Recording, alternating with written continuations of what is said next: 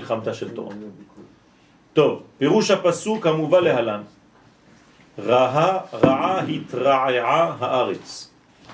שהתגברו הצרות ויהיה כאילו הארץ נשברת. ועוד פור התפוררה ארץ שתתפרר לפירורים. וגם מות התמוטטה ארץ שתהיה נוטה ליפול. והוא משל על מרבית הצרות שיבואו על אומות העולם.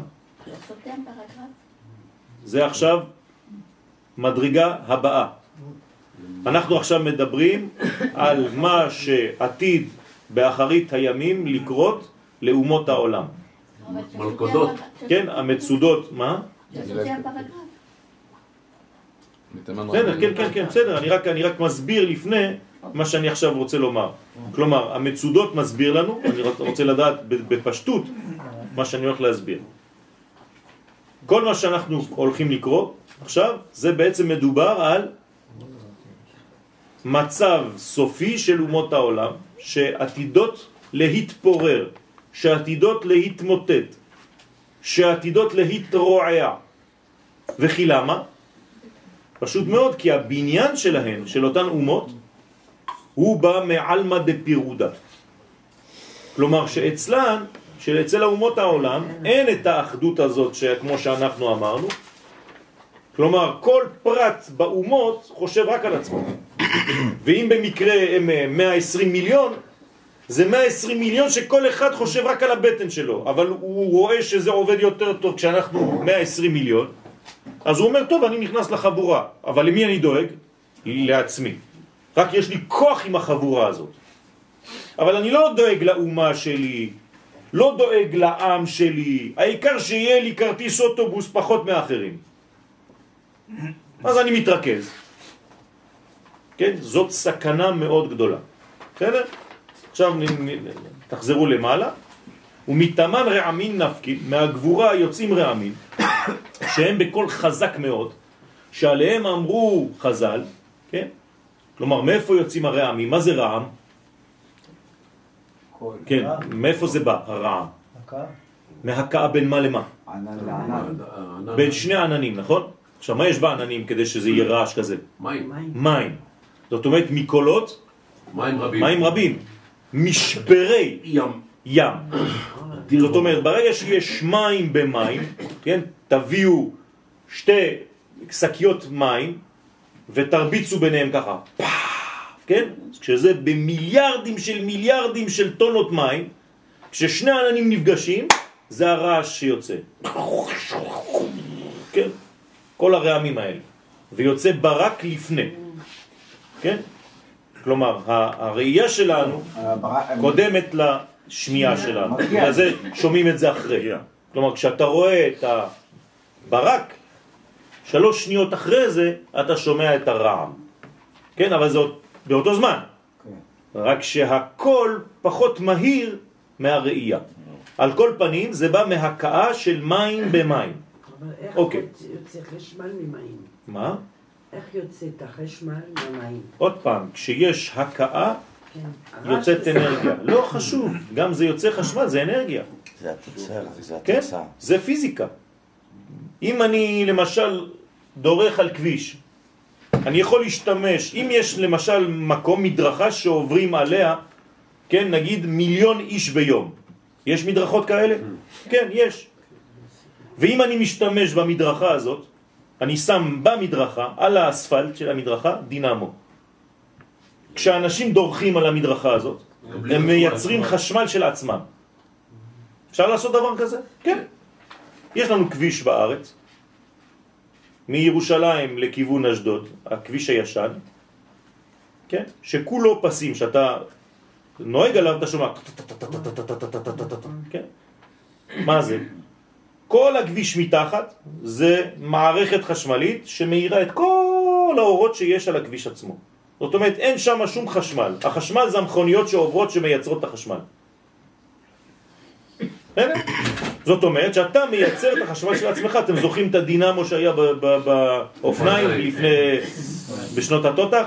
כן, הדבר הקטן הזה, הבקבוק הקטן, זזז, מסתובב על הגלגל, כן? אין לך שום דבר. או יש לך רדיו היום, טרנזיסטור, אותו דבר, אתה לא צריך סוללות. יש לך איזה מנואלה קטנה, אתה מסובב אותה, אתה שומע רדיו שעתיים. אתה רואה שזה מתחיל בסוף, כן, אתה עוד פעם מסובב, כן? זהו. אז זה הבניין. זאת אומרת שיש חשמל, החשמל, האנרגיה יוצאת מהקאה, תמיד. גם בין מים למים. לכן, כתוב קול חזק מאוד, שהם בקול חזק מאוד, כן? דרך אגב, משם, מהברק הזה, אתם יודעים כמה אור אפשר להביא לעולם? אם היינו יודעים לקלוט כן. את החשמל של הברק הזה, היינו מספקים חשמל למדינה שלמה, על כל רעם אחד קטן, שנה שלמה. יש, יש דבר כזה. נכון, הם מנסים לקלוט את זה. אנחנו כל כך ב... זה לא גם באמת, זה לא סתם שאנחנו רואים חשמל ומים. כן. זה האש. כן, נכון, המים נכון. נבראו ביחד בבריאה. אש ומים, שמיים, נכון. שעליהם אמרו חז"ל, אמר רבי יהושע בן לוי, לא נבראו רעמים, אלא לפשט עקמומיות שבלב. כלומר, רבי יהושע בן לוי אומר לנו בגמרא, במסכת ברכות, דף נ"ט, בשביל מה יש לנו את הרעמים האלה? כדי שאנשים יעשו תשובה. למה? כי זה מפחיד.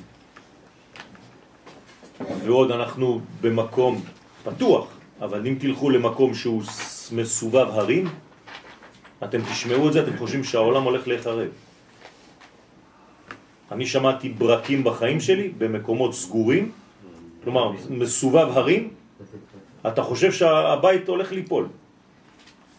אז מה עושים האנשים באותו זמן? מיישרים את העקמומיות שלה בלב. כלומר אומרים לקדוש ברוך הוא, ברוך אתה השם אלוהינו מלך העולם שכוחו וגבורתו מלא העולם. תשמור עלינו הקדוש ברוך הוא בשמעון בר יוחאי, אני זוכר את, את הסבתא שלי, כן? כל פעם שהיה רעם כזה חזק, כל מיני דברי תורה, כן? אתה שומע כל מיני קולות. ועושה ככה. תפילה. תפילה, כן? כלומר, כל רעם תשובה. שנאמר בקהלת, והאלוהים עשה שיראו מלפניו. כן, זה מידת הטבע, אלוהים. כדי שתהיה יראה בתחתונים. כלומר, כשהקדוש ברוך הוא רוצה להתגלות, מה הוא עושה? רעידות אדמה, כן, מפולות, סופות, כל מיני דברים כאלה, זה הדבר שהכי נוגע באנשים בכדור הארץ. לא שיעור תורה, לא הרצאה, לא כלום. תן להם איזה וואחד אה, זעזוע, כולם פתאום הופכים להיות אנשים טובים, מדליקים נרות, כולם צדיקים כבר. אבל זה בגלל הקטנות שלהם. אם לא- לא היה את זה, אז היה... נכון, נכון. זאת אומרת שה... נכון, זאת אומרת שיש אנשים שפועלים דרך הכאה.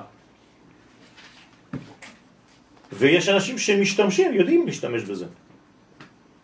איך אתה יכול להחזיר, כן, אני מצטער, אני עושה הכללה, אבל אני לא רוצה לעשות את ההכללה הזאת, אבל זה עובד, לצערי. איך מחזירים ספרדים בתשובה? דרך הפחד הזה. כן, אשכנזי אתה מדבר איתו, הוא שכלי, אומר, שטויות שלכם אתם. מצד שני הספרדי הוא יותר עם לב, הוא יותר חם. מצד שני, כשאתה רוצה להחזיר אותו בתשובה, מה אתה אומר לו? ישרפו אותך בגיהנום, הקדוש ברוך הוא מדליק תנורים, אתה תיכנס לתנור ארבע, הוא יתכנס לתנור שלו. ההוא הספרדי חוזר לבית שלו, הוא אומר וואי וואי וואי שמעתי שיעור, אתה לא מבין, וואי וואי. עם כיפה כזאת גדולה, כתוב נח נח נח נח, כן? או ביתר, לא חשוב, כן? זה הסגנון שהוא מבין, זה מה שהכי נוגע לו. ויש אנשים אחרים שזה לא נוגע להם בכלל, שיעור כזה. אז רוב האנשים, רוב העם, כן, פוחדים. ויש אנשים שיודעים לנצל את הפחד הזה. אתם יודעים כמה אנשים מרוויחים כסף מפחד? כל הפסיכולוגים. כן, כל הבבות. אתה יודע כמה פחד? אם הייתי מקבל כסף מאנשים שבאים לראות אותי, הייתי מיליונר היום. אוי כן. ואבוי, לא היינו רואים אותך. חס ושלום.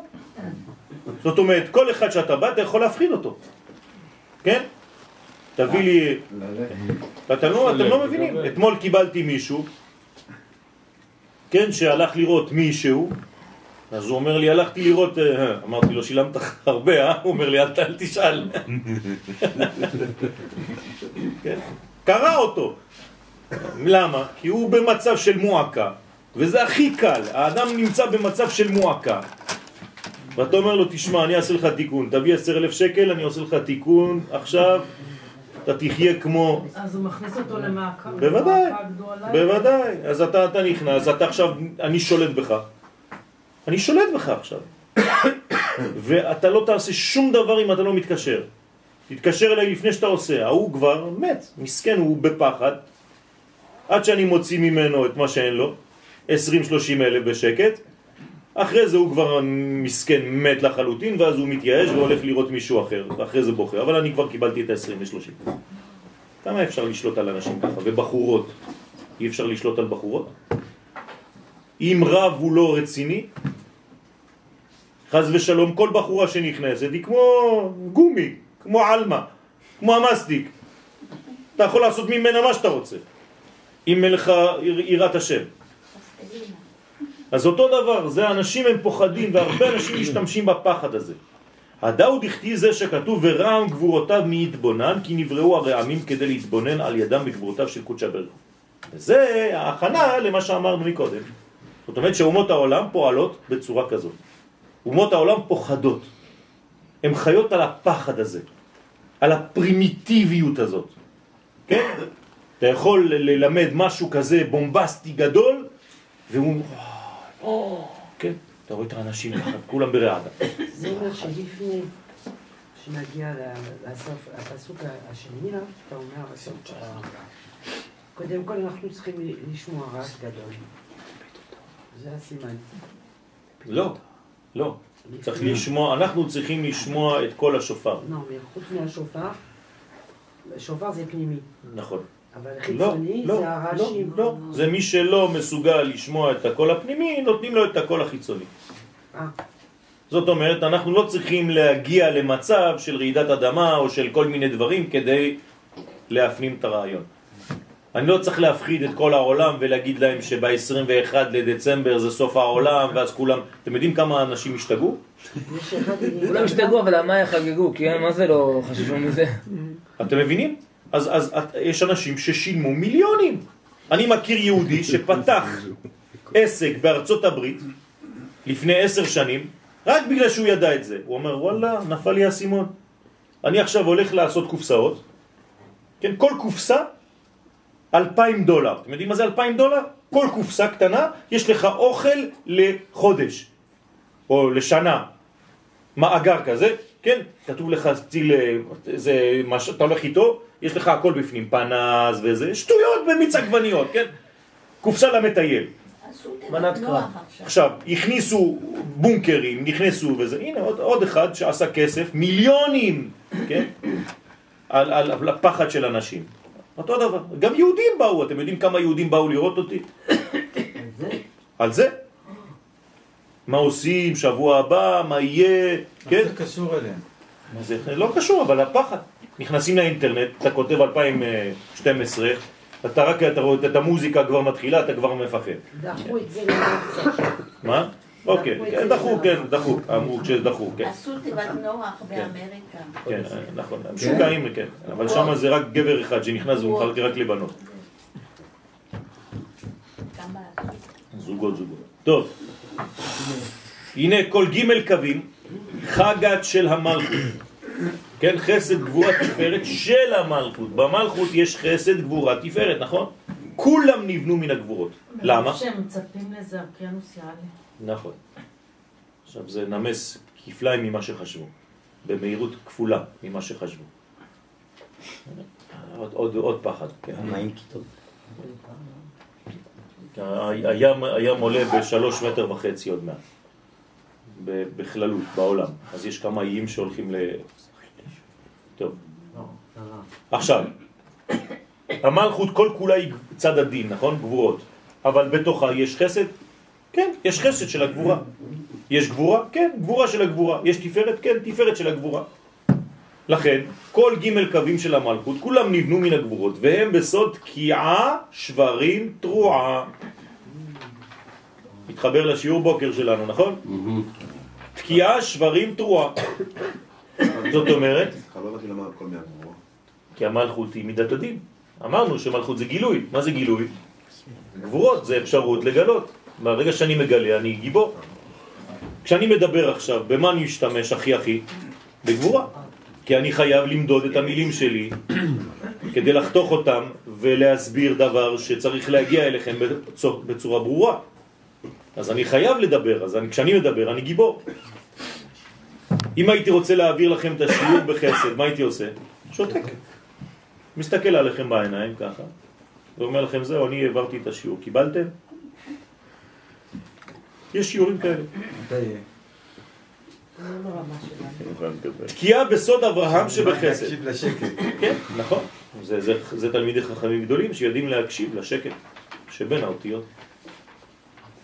תקיעה בסוד אברהם שבחסד. מה שטוב אצל אה, מלמדים צעירים, כן, ביחס למלמדים ותיקים, זה שמה שאומר הת, התלמיד או הרב הצעיר, זה פי שמונה בערך ממה שאומר הרב הזקן. נכון? בכמות. רב זקן מדבר מילה בדקה. כל גימל קווים. יש לכם זמן לחשוב, אל תצחקו. חסד, גבורה, תפארת של המלכות.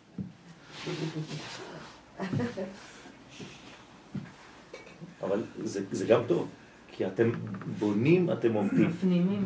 כן, אז ככל שאנחנו צעירים יותר, אנחנו מפטפטים מהר, ואז כן רוצים לזרוק הרבה הרבה חומר, ואנשים לא קולטים את כל החומר. אז יש לך יותר זמן להיכנס כשהשיעור הוא שקט, וכל התלמידים הם ככה. כן, אצל בתלמידי ישיבות זה לא ככה יושבים, כולם ככה. מסתכלים על הרב ככה, לא עוזבים אותו. יכול להיות שעתיים, שלוש, כן, ככה הם. אתה רואה את הריכוז טוטלית, גם אם הרב לא מדבר דקה. הוא שותק, הוא מסתכל על הטקסט, כולם ככה. סגנון אחר. הכל נבנה מהגבורות, והם בסוד תקיעה שברים תרועה. תקיעה בסוד אברהם שבחסד. מה זה תקיעה? כל פשוט.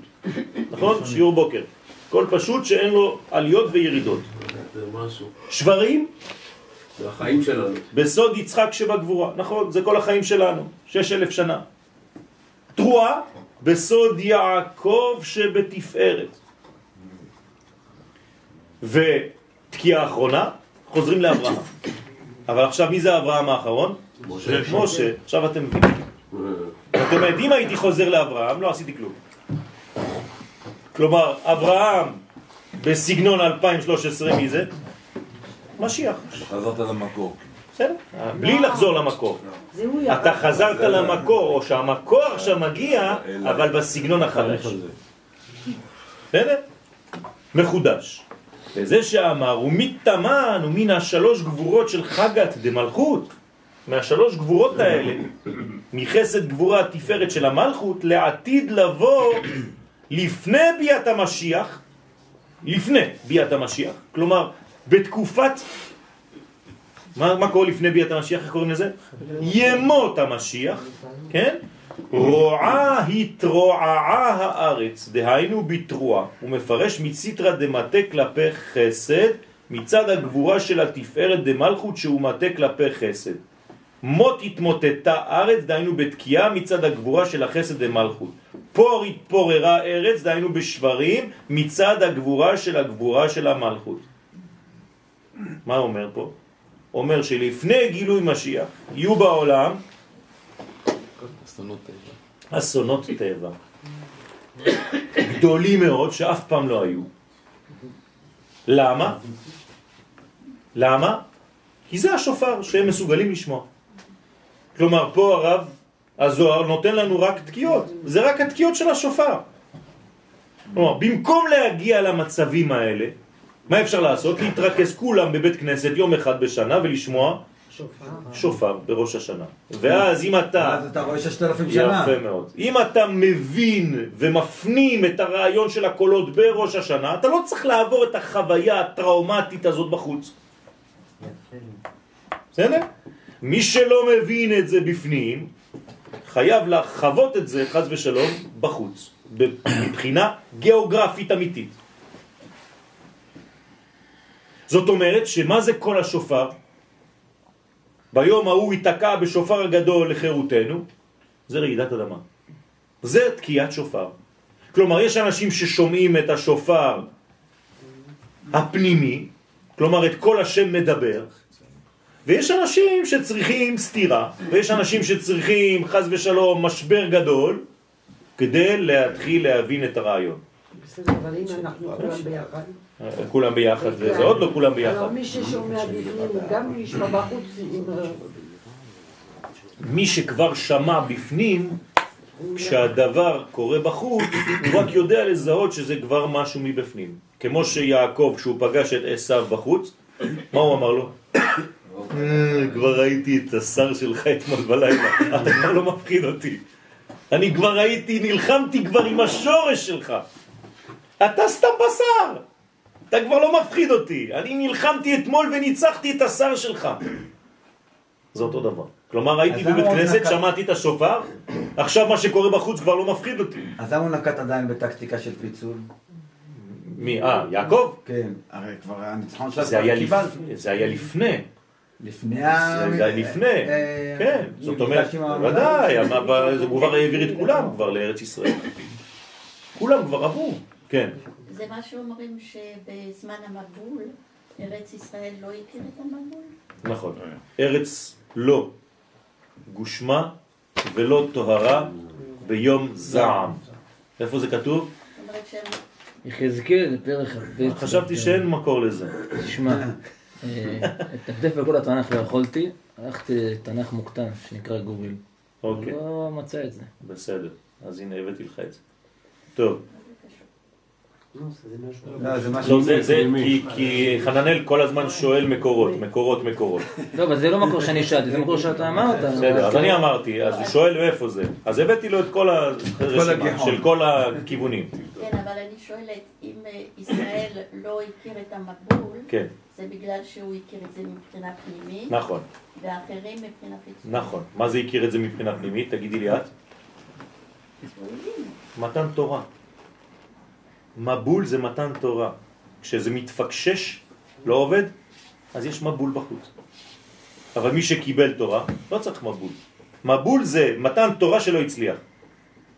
זה אותו דבר, זה אותו סגנון מה שאני אומר עכשיו. כלומר, או שאתה מקבל את רוח הקודש, או שאתה מקבל את קריסטינה, או לא יודע מה, סנדי, סנדי. סנדי, תמיד זה בנות. לא יודע למה. מכריז זה העניין של- כנראה, כן, זה עניין של מרוקאיות. הקבלה, זה עניין- של הקבלה. כן. פעם היה איזה גבר אחד, אבל הוא אוגו, הוא היה לא, קטן כי כזה. שמתי את זה שם מלא, מישהי אבל זה לא מפסיק. כשזה בנות זה הכי קשה. מה? הזכר חושב שהרע בא מהבנים. נכון, נכון. הזכר חושב שהרע בא מהנקבה, כי זה בגמטריה נזק. כל האסונות כשאתה מדבר, הם לא יגיעו לפה. כן. האסונות מתגל, מתגלים, מופיעים אצל האדם שלא הפנים את הרעיון בפנימיות. כלומר, הוא לא צריך זעזוע. על מה מברכים כשיש רעידת אדמה? מברכים ברכה. הגמרא אומרת שצריך לברך ברכה. שכוחו וגבורתו מלא עולם. למה צריך לברך? אומר הרב קוק בעין היה, מסכת ברכות. כן, במסכת ברכות, שהרעידת האדמה הזאת זה לא רעידה שהאדמה רועדת, זה כל החיים שלו עכשיו הוא מתחיל להפנים רעיון. אז הוא צריך לברך על זה, להודות לקדוש ברוך הוא שזה בא דרך הכיוון הזה, כי הוא לא הבין לפני, אבל לפחות עכשיו הוא מבין. נכון, זאת התעוררות. על ההבנה. נכון, אורגינל. אורגינל. זה אומר שבבריאה הוא שם גבולות. הוא עצר עם המים, עצר עם הכל בסדר. אוקיי. עכשיו, אם ה... אנחנו משפיעים על הגבורות שלו, שאם אנחנו לא עובדים כמו שצריך, זה כמו הוא עוזר אותם קצת וזה עושה מבול, זה עושה... נכון, זאת אומרת שאנחנו צריכים לשמור על המידתיות האלוהית בהי עלמא. טוב, אני רואה שלא התקדמנו הרבה, אבל לא חשוב. התקדמנו מה שיכולנו. עד כאן הזוהר, נעבור לעין ב'.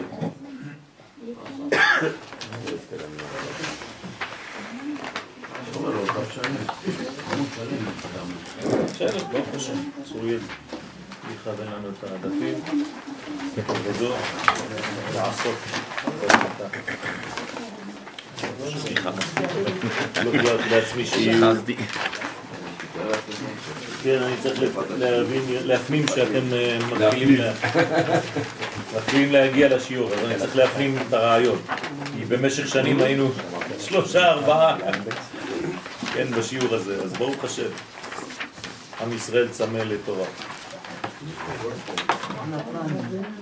אז אני, אז אני לא, לא צילמתי מספיק, תעבירו, בפעם הבאה אני אצלם יותר בעזרת השם. מה? נכון. זה וול סטריט. זה השם החדש.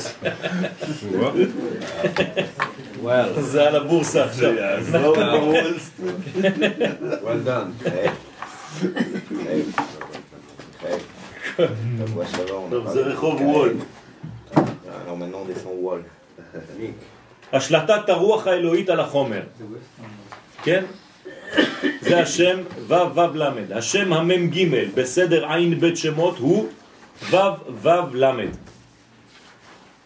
אנחנו כבר בשם מג, כן? זה מהירות הכל. ועניינו של השם הזה, תגוב, תגבור את כוח ההתנגדות לכל קבלה בחיינו. זאת אומרת, לבנות את המסך. כלומר, אור חוזר, לבנות כלי לכל מה שאנחנו מקבלים. כל אור שאני אמור לקבל, אם אין אני בונה כלי, כלומר, אני לא דוחה, אני לא מתנגד, אני לא יכול לקלוט. איפה מקרין הסרט? על מסך, באופן פרדוקסלי. דווקא מי שעוצר אותו זה מי שמגלה. וזאת כדי לבנות את הכלי. הראוי להכיל את השפע שלא יגיע אלינו בבחינת מתנת חינם כי אם בזכות. כלומר, מי שמקבל את האור, את השפע של הקדוש ברוך הוא ולא עושה את עצמו כלי, אז הוא מקבל אור חינם.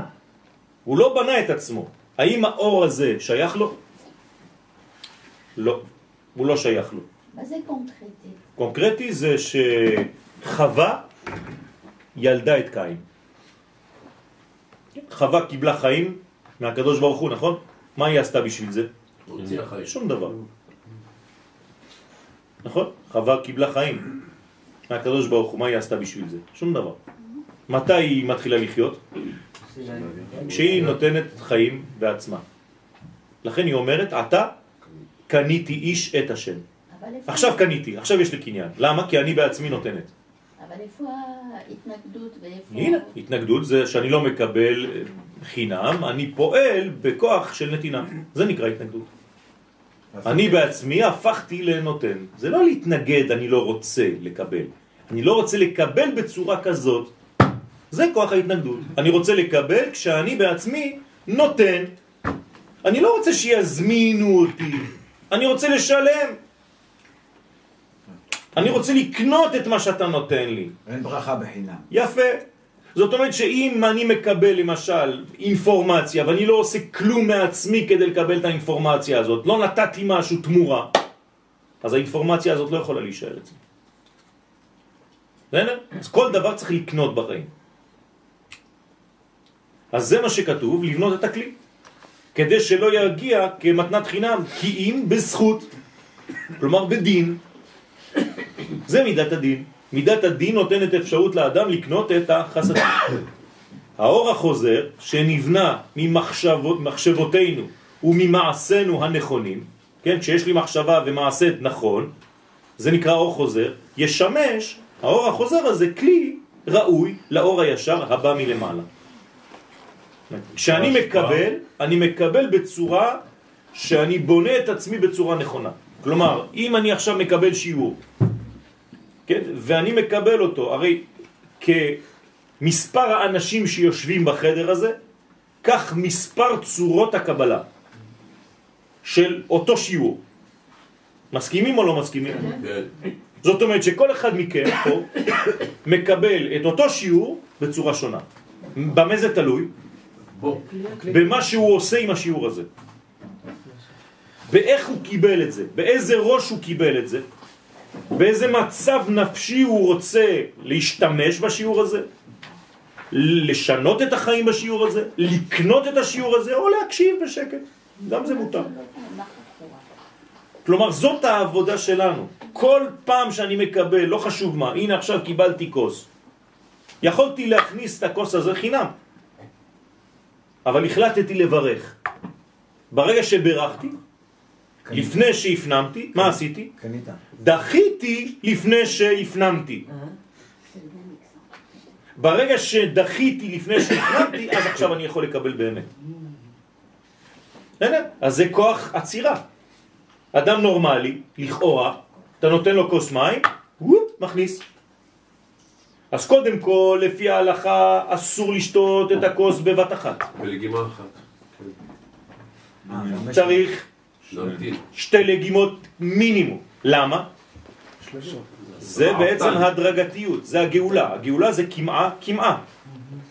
אם הייתי שותה בבת אחת, זאת אומרת שאין לי כוח התנגדות. דבר שני, לפני שאני שותה, אני מברך. מה זה לברך? זה לבנות מסך. רגע, רגע, רגע, רגע. נתנו לי לשתות? בסדר, אבל אני רוצה לקנות את זה. יש אנרגיה שם בפנים. איך אני אקנה את האנרגיה הזאת? בלי לקבל חינם. איך לא לקבל חינם? אני קונה את זה. איך אני קונה את זה? אני מברך. אם אני שותה בלי לברך, זה בעצם גזל, נכון? של מה? של מה כל המציאות. אני גוזל את האנרגיה שהייתה שם בפנים, ובמקום להתגלות היא הולכת לאיבוד. כי לא ברכתי עליה, כי אין לי כוח התנגדות. אז הסרט לא הגיע למסך, הוא לא הוקרן. אז הוא ממשיך בחלל ונאבד. בסדר? ככה זה עובד. למה נוטלים גם ידיים לפני שמה? למשל אני לפני ארוחה עם כן, לחם וזה, כן. אני צריך ליטול ידיים. נכון. תמיד אמרו לי, אני עושה את זה כי להבדיל, מחיות שרעבים אז אוכלים. כן. אבל אם יש תבואת הברכה של המוציא למשל, כן. אז בשביל מה לעשות גם כי זה שלבים, שאו ידיכם קודש. גם זה שיעור בוקר. זאת אומרת שזה בעצם העלאת עולם העשייה לעולם האצילות. אז כשאתה נוטל ידיים, לא כתוב רוחץ. נוטל זה מרים. כן? אז אתה נוטל את ידיך, אז הכלי שנקרא אנטל, כן? היום אנחנו קוראים לו נטלה, כן? זה שם קדוש. כל מיני דברים שם בפנים, צריך לראות את זה בעיון. טוב, כדי שחיינו יהיו מאוזנים יותר, עלינו להשליט את הרוח האלוהית הטהורה שבנשמתנו על החומר.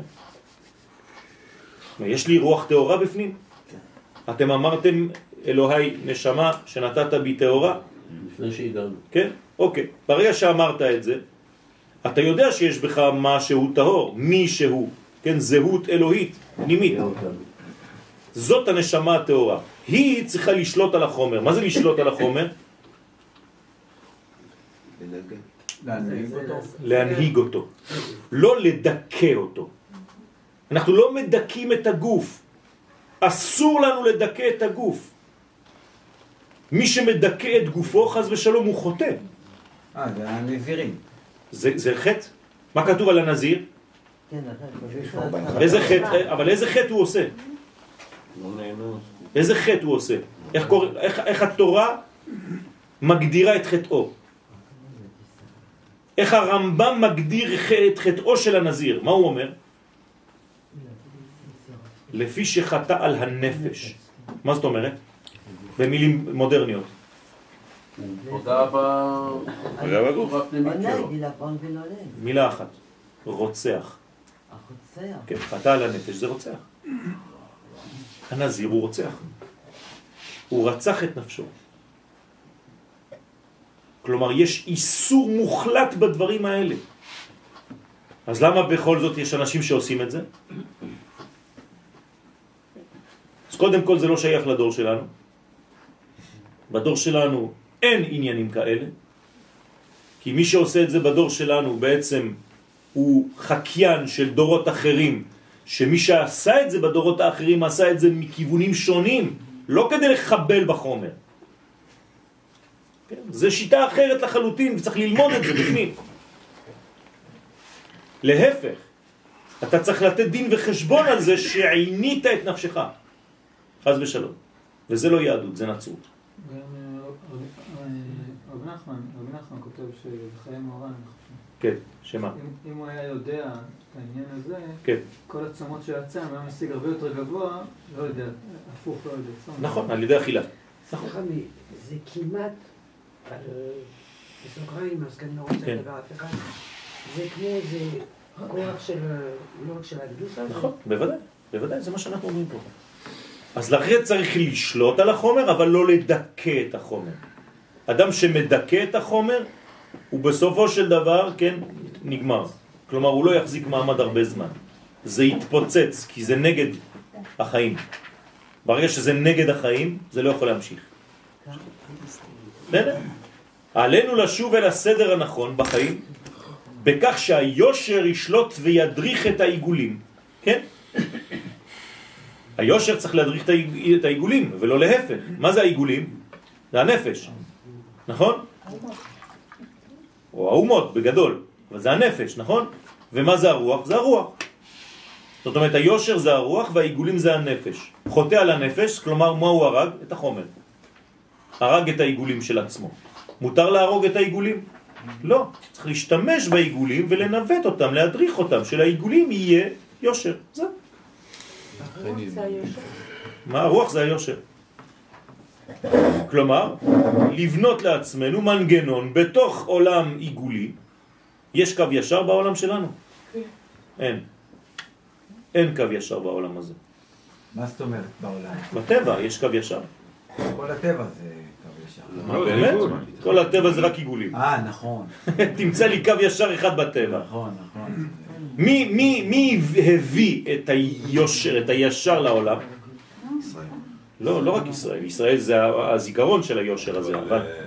יעקב, אדם הראשון, הוא נברא בצלם. יפה, האדם בכלל. כשהאדם בונה בית, מה זה לבנות בית? מה זה לבנות בית? איך אתה בונה בית? Married. מלמטה למעלה. בקווים ישרים. כלומר, מה שלא קיים בטבע, האדם מוליד. בעניין חייב להיות ישר. זאת אומרת שהאדם הביא לעולם של העיגולים את היושר. אבל סליחה, גם העצים עולים כמו אדם. לא, העצים כולם עגולים, הכל עגול בעץ. לא, אבל הגזע זה כמו אדם, בודד. בסדר, דומה לזה, אבל זה, זה עדיין לא, הכל עיגול, כן? כל הטבע הוא עיגולי. תני לעץ לצמוח, הוא לא צומח ישר, הוא תמיד מתעקם, כן? אין דבר כזה ישר. אין קו ישר. דבר שהוא עיגולי, הוא לא יכול לקבל. מה? שהוא לדעת את עיגולי, הגיל של עץ. אין לו קבלה. להפך. כל הקבלה מתחילה. נכון, זה אוקיי, אבל אין לו את הבלימה, את ה... כאילו... להפך, זה הצמצום. אני עכשיו אני שם מסך לא, כדי לא, לקבל. הצמצום, הצמצום, הכלי הוא עיגולי. הרי איפה, איפה נברא, נמצא כל העולם שלנו?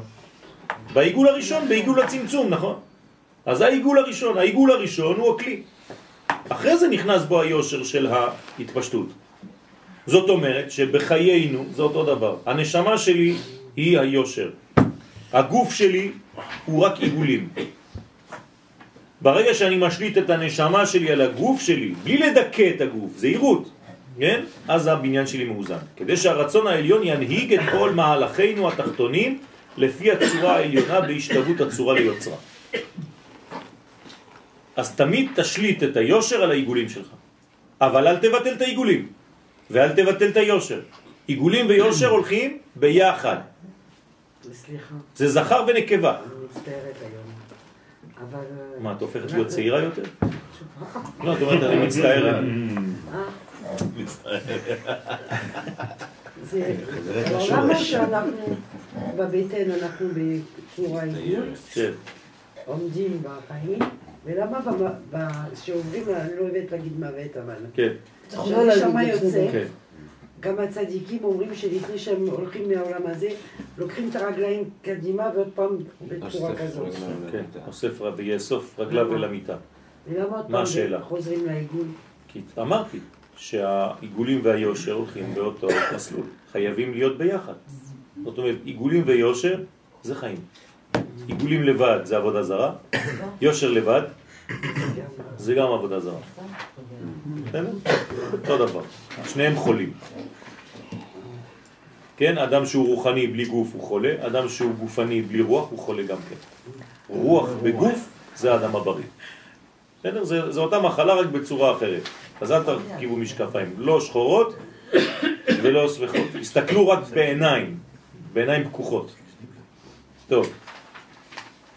האמת היא שהרוח כבר שולט על החומר, אלא שלרוב אנו משתמשים בהשלטת רוח אחרת ולא ברוח הקדושה. כלומר, מה שאמרתי לכם עכשיו, זה, זה אמת, זה ככה פועל. רק מה הבעיה שלנו? במקום להשליט את הנשמה שהיא הרוח הקודש שבתוכנו, אנחנו חושבים שזה רוח אחרת. אז אנחנו רואים ולוקחים רוח מצד הקליפה, זה לא רוח אמיתית, זה רוח שטות. וכשהרוח של האגו משתלט על חיינו במקום הרוח הנשמתית הטהורה, המחיה אותנו, הכל עוטה לבוש של כדרות ופסימיות. אז האדם אומר, הנה, עשיתי את כל מה שאמרת לי, וזה גרם לי רק יותר פסימיות. למה? כי במקום לקחת את הרוח של הקודש, לקחת הרוח של אגו, זה משהו אחר. ואתה קורא לעצמך רוחני.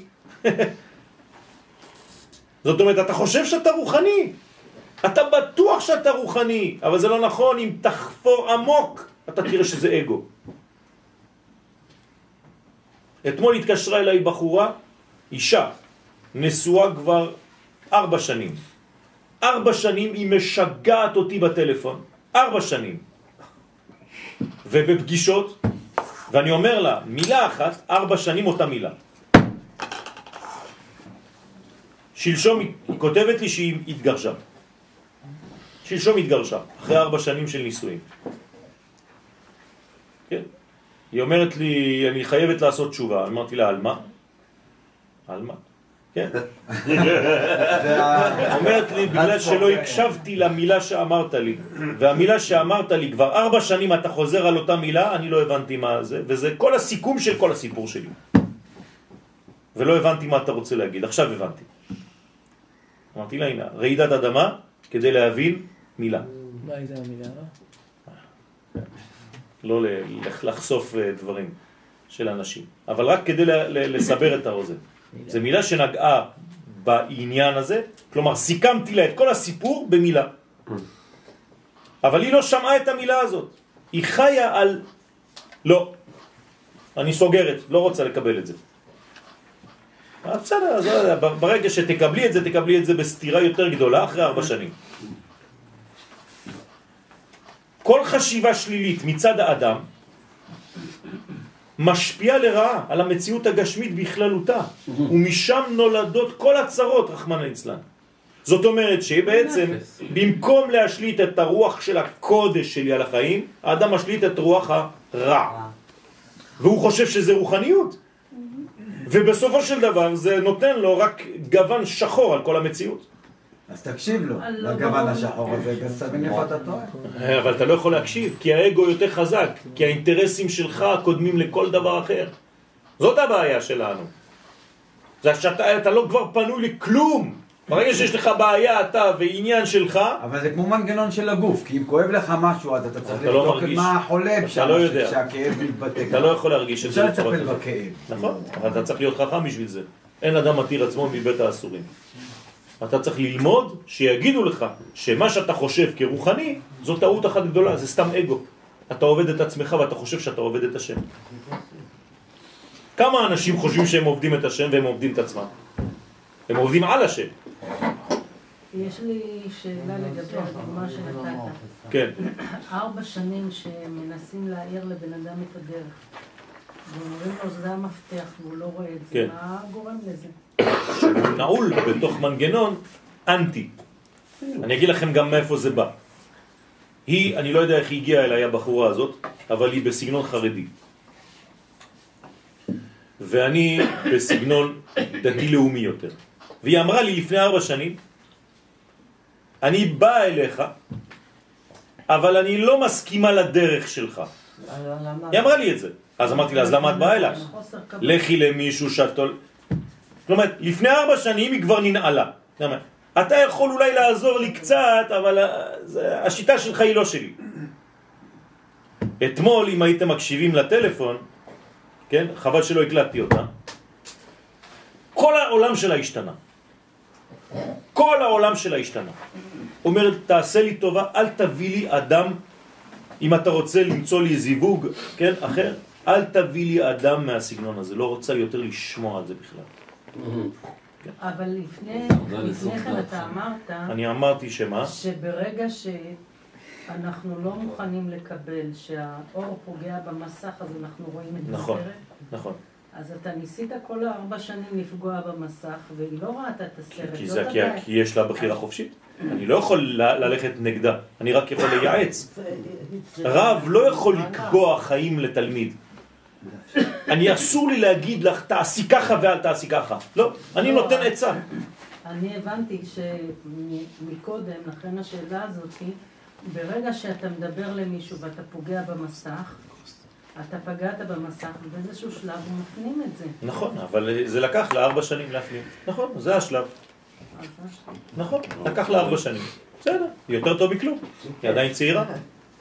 יש אנשים שיכול היה לקחת עוד עשרים שנה. ארבע שנים בסופו של דבר, ואתמול היא אמרה לי, אני עושה תשובה, אני חוזרת בתשובה על מה שאמרתי לך לפני ארבע שנים. ואני מפנימה את הכל ומקבלת את הכל. עכשיו אני פתוחה. אז ברגע שזה פוגע במסך, זה לא פוגע ומתקבל באופן אוטומטי? לא, אם, אם המסך הוא מסך של אגו והוא דוחה לחלוטין, את לא תקבלי כלום. המסך שאני מדבר עליו הוא לא דוחה לחלוטין, הוא דוחה אבל הוא מקבל, הוא מאיר. כן? כשהרצון הפרטי שולט, הוא מגביר את... מה זה? מגמת הקבלה... את מגמת, יש פה טעות, כן? הוא מגביר את מגמת הקבלה לעצמו בצורה מופרזת ששוברת את האיזון הבריא. זאת אומרת, במקום לחשוב באמת על המציאות הכוללת, הוא חושב רק על הפרט שעכשיו הוא כואב לו. ואז האדם נופל למצב של הסתר פנים. אז הוא כבר לא רואה את הסיפור האמיתי, הוא כבר לא רואה כלום. זה הסתיר לו את הפנים. האגו, הרצון שלו, הפנימי, הפניקה הזאת, סתמה לו את כל הראייה של הכל. ומה קורה? במדרגה של הסתר פנים, והחיצוניות מטמטמת, חס ושלום. כלומר, הוא הופך להיות אטום, מטומטם. אתה יכול לדבר איתו, הוא לא מקשיב בכלל. הוא לא פנוי בכלל להקשבה הזאת. סתום, לחלוטין. במצב כזה מתגבר הספק בממשותה של הנשמה האלוהית. כי למה? כי הוא חושב שזאת הנשמה האלוהית. אז הוא לא רואה את הנשמה האמיתית. אז הוא, יש לו ספק בכלל אם זה קיים משהו אחר. והאדם עלול יותר ויותר לחטאים, כלומר הוא ממשיך לחטוא כי הוא חוטא, הוא מחטיא את המטרה יותר ויותר. מסיבת התרחקותו מנקודת הכלל המרכזית שבו לטובת כל החלקיקים הנפרדים שקיימים במציאות. זאת אומרת, במקום לראות את הדף שהראיתי לכם מקודם, הוא רואה אוסף של אותיות. אז הוא לא מבין כלום כבר בחיים שלו, הכל הופך להיות מין אה, מטבוחה שריכזו את כל האותיות על דף אחד. הוא לא מבין איפה הדרך בכלל. נפיז, נפילה זו מעלמא דייחודה לעלמא דפירודה, כלומר הוא נופל מעולם האחדות לעולם הפירוד, היא, היא הגורם העיקרי להחטאות הרבות של האדם במשך חייו. זה שאנחנו מחטיאים מטרות אמיתיות בחיים, זה בגללנו. הוא זה שמביא את עצמו, אותו אדם, למצבים עגומים, עד כי יראו עיניו שחורות והוא הופך לאדם ציני ומר נפש. איך אי אפשר לעזור לבן אדם כזה? אה, קודם כל הוא צריך אה, להסכים, להסכים, להיפתח. אם הוא לא מסכים, אז יש לו בעיה. אבל איך אנחנו... אי אפשר בכוח, אי אפשר. כן, תקבלי את האותיות אי האלה, אפשר, ו' ל'. אי אפשר בכוח, לא, אי אפשר. הנה עוד סיפור. שלשום מתקשרה אליי בחורה בקשר לזוג שהאישה רוצה לעזוב אותו והאיש פוחד והוא מנסה בכל האפשרויות כן לשמור ושלא תעזוב וזה אז היא מתקשרת אליי, היא חברה והיא דואגת לו. אמרתי לה, תגידי לי, הוא גבר או שהוא סמרטוט? אז היא אומרת לי, למה אתה אומר לי את זה? אמרתי לה, אם הוא גבר והאישה רוצה ללכת, שיגיד לה, תעופי. את רוצה ללכת? תלכי. ההוא כל הזמן כמו איזה חתול קטן, והיא עושה לו את החיים, אני הולכת, אני חוזרת, אני הולכת, אני... מה זה הדבר הזה? שתלך. מתקשרת אליי שעתיים אחרי זה, אומרת לי, אתה לא מבין מה קרה. אמרתי לה, מה קרה? אמרת לי, הוא אמר לה, את רוצה ללכת? שלום. פתאום אומרת לו, מה, אתה לא נלחם כדי לשמור אותי? אמרתי לה, הנה, ברוך השם, חזר לגבר, היא חזרה להיות אישה. זהו, שלום על ישראל. אבל אם אתה סמרטוט, כן, כמו שאומרים במכון מאיר, יעשו איתך ספונג'ה.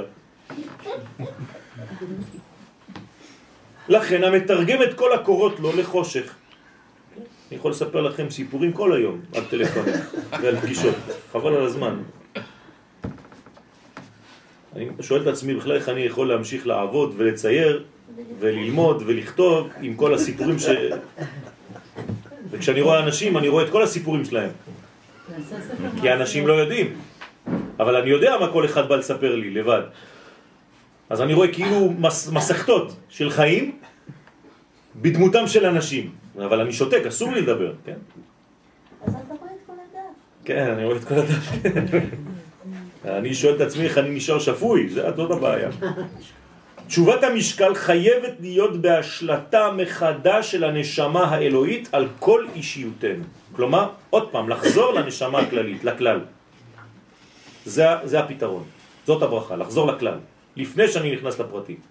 ובתחיית כל החיקויים, להפסיק להיות חקיין, הנובעים מן האגו שמתחפש כאילו לנשמה וכובל את העולם באזיקי החומר המקביל. אומר לך, אבל אתה נשמתי, אתה רוחני, אתה גדול. כן, גדול, האגו שלך גדול, כן.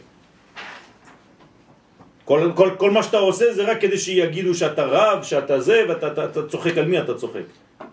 בשביל מי אתה עושה את כל זה? גאולה נדרשת והיא סוד היציאה לחופשי הכרוכה במאמצים רציניים של הפיכת הרצון לקבל לעצמנו לרצון להשפיע.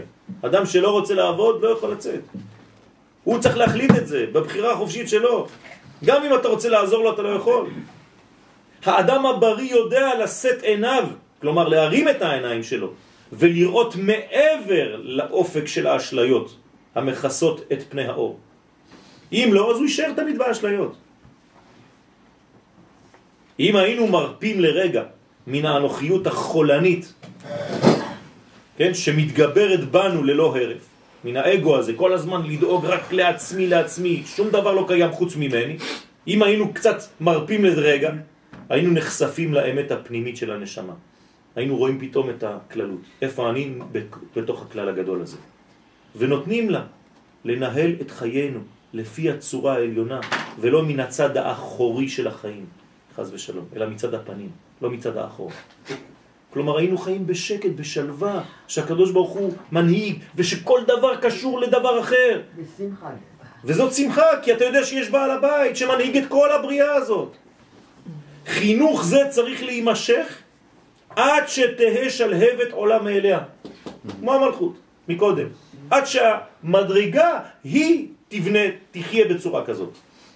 לא לפני כן. עד אשר תשלוט הרוח האלוהית על האדם ותכוון את חייו ברצף. כל הזמן. כל הזמן אני חי במודעות הזאת שהקדוש ברוך הוא מנהיג את הבירה.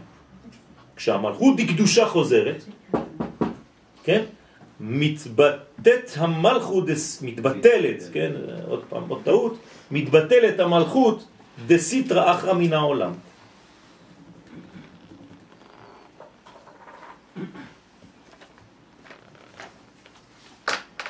זאת אומרת, צריך לסלק את מלכות דסיטרא אחרא. זהו סודו של כוח ההתנגדות, שעלינו לפתח בקרבנו בכל מפגש עם מחשבה או מעשה. כל פעם שיש לי משהו, אינפורמציה שאני מקבל, יש לי מחשבה שמגיעה, אני צריך לשאול את עצמי, למה? מה אני עושה עם זה? עכשיו, רוצים לתת לי מתנה. מה אני עושה עם זה? מה זה הדבר הזה? איך אני ניגש לדבר הזה? איך הדבר הזה פוגש אותי? אם אני לא עושה ברור לפני, חז ושלום זה יכול לקבל מדרגה לא נכונה.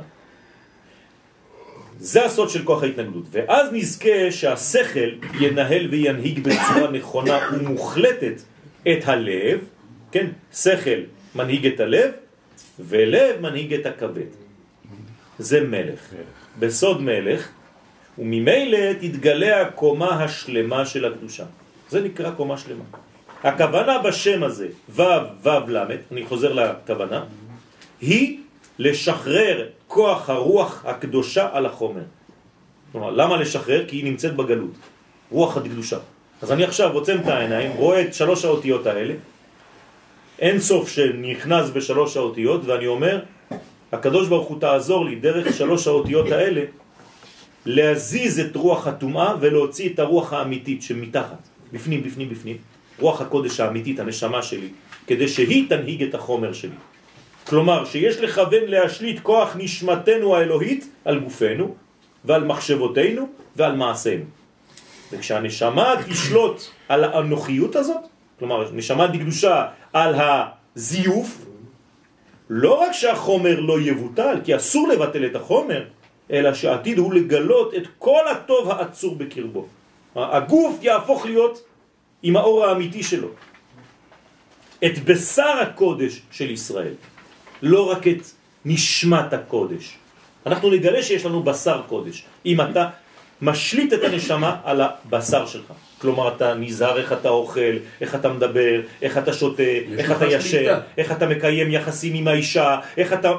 כל המנגנונים בחיים, אם אתה יודע לנהל אותם לפי הנשמה האלוהית הזאת, לפי שליטה עליונה של קודשא בריחו על כל דבר ודבר בחיים, הכל הופך להיות בריא. הפיכת כוח המשיכה לכוח השפעה הוא סודו של הצירוף ו' ו' ל'. ואם לא, זה הופך להיות כסף, וול סטריט, רק לקבל. זאת אומרת, ברגע שהשם הזה הופך להיות, חז ושלום, רצון לקבל מהצד ההפוך, אוי ואבוי. עכשיו, זה לא שאני נגד עניין כספי, להפך. היהדות לא דוגלת בלהיות עני, להפך.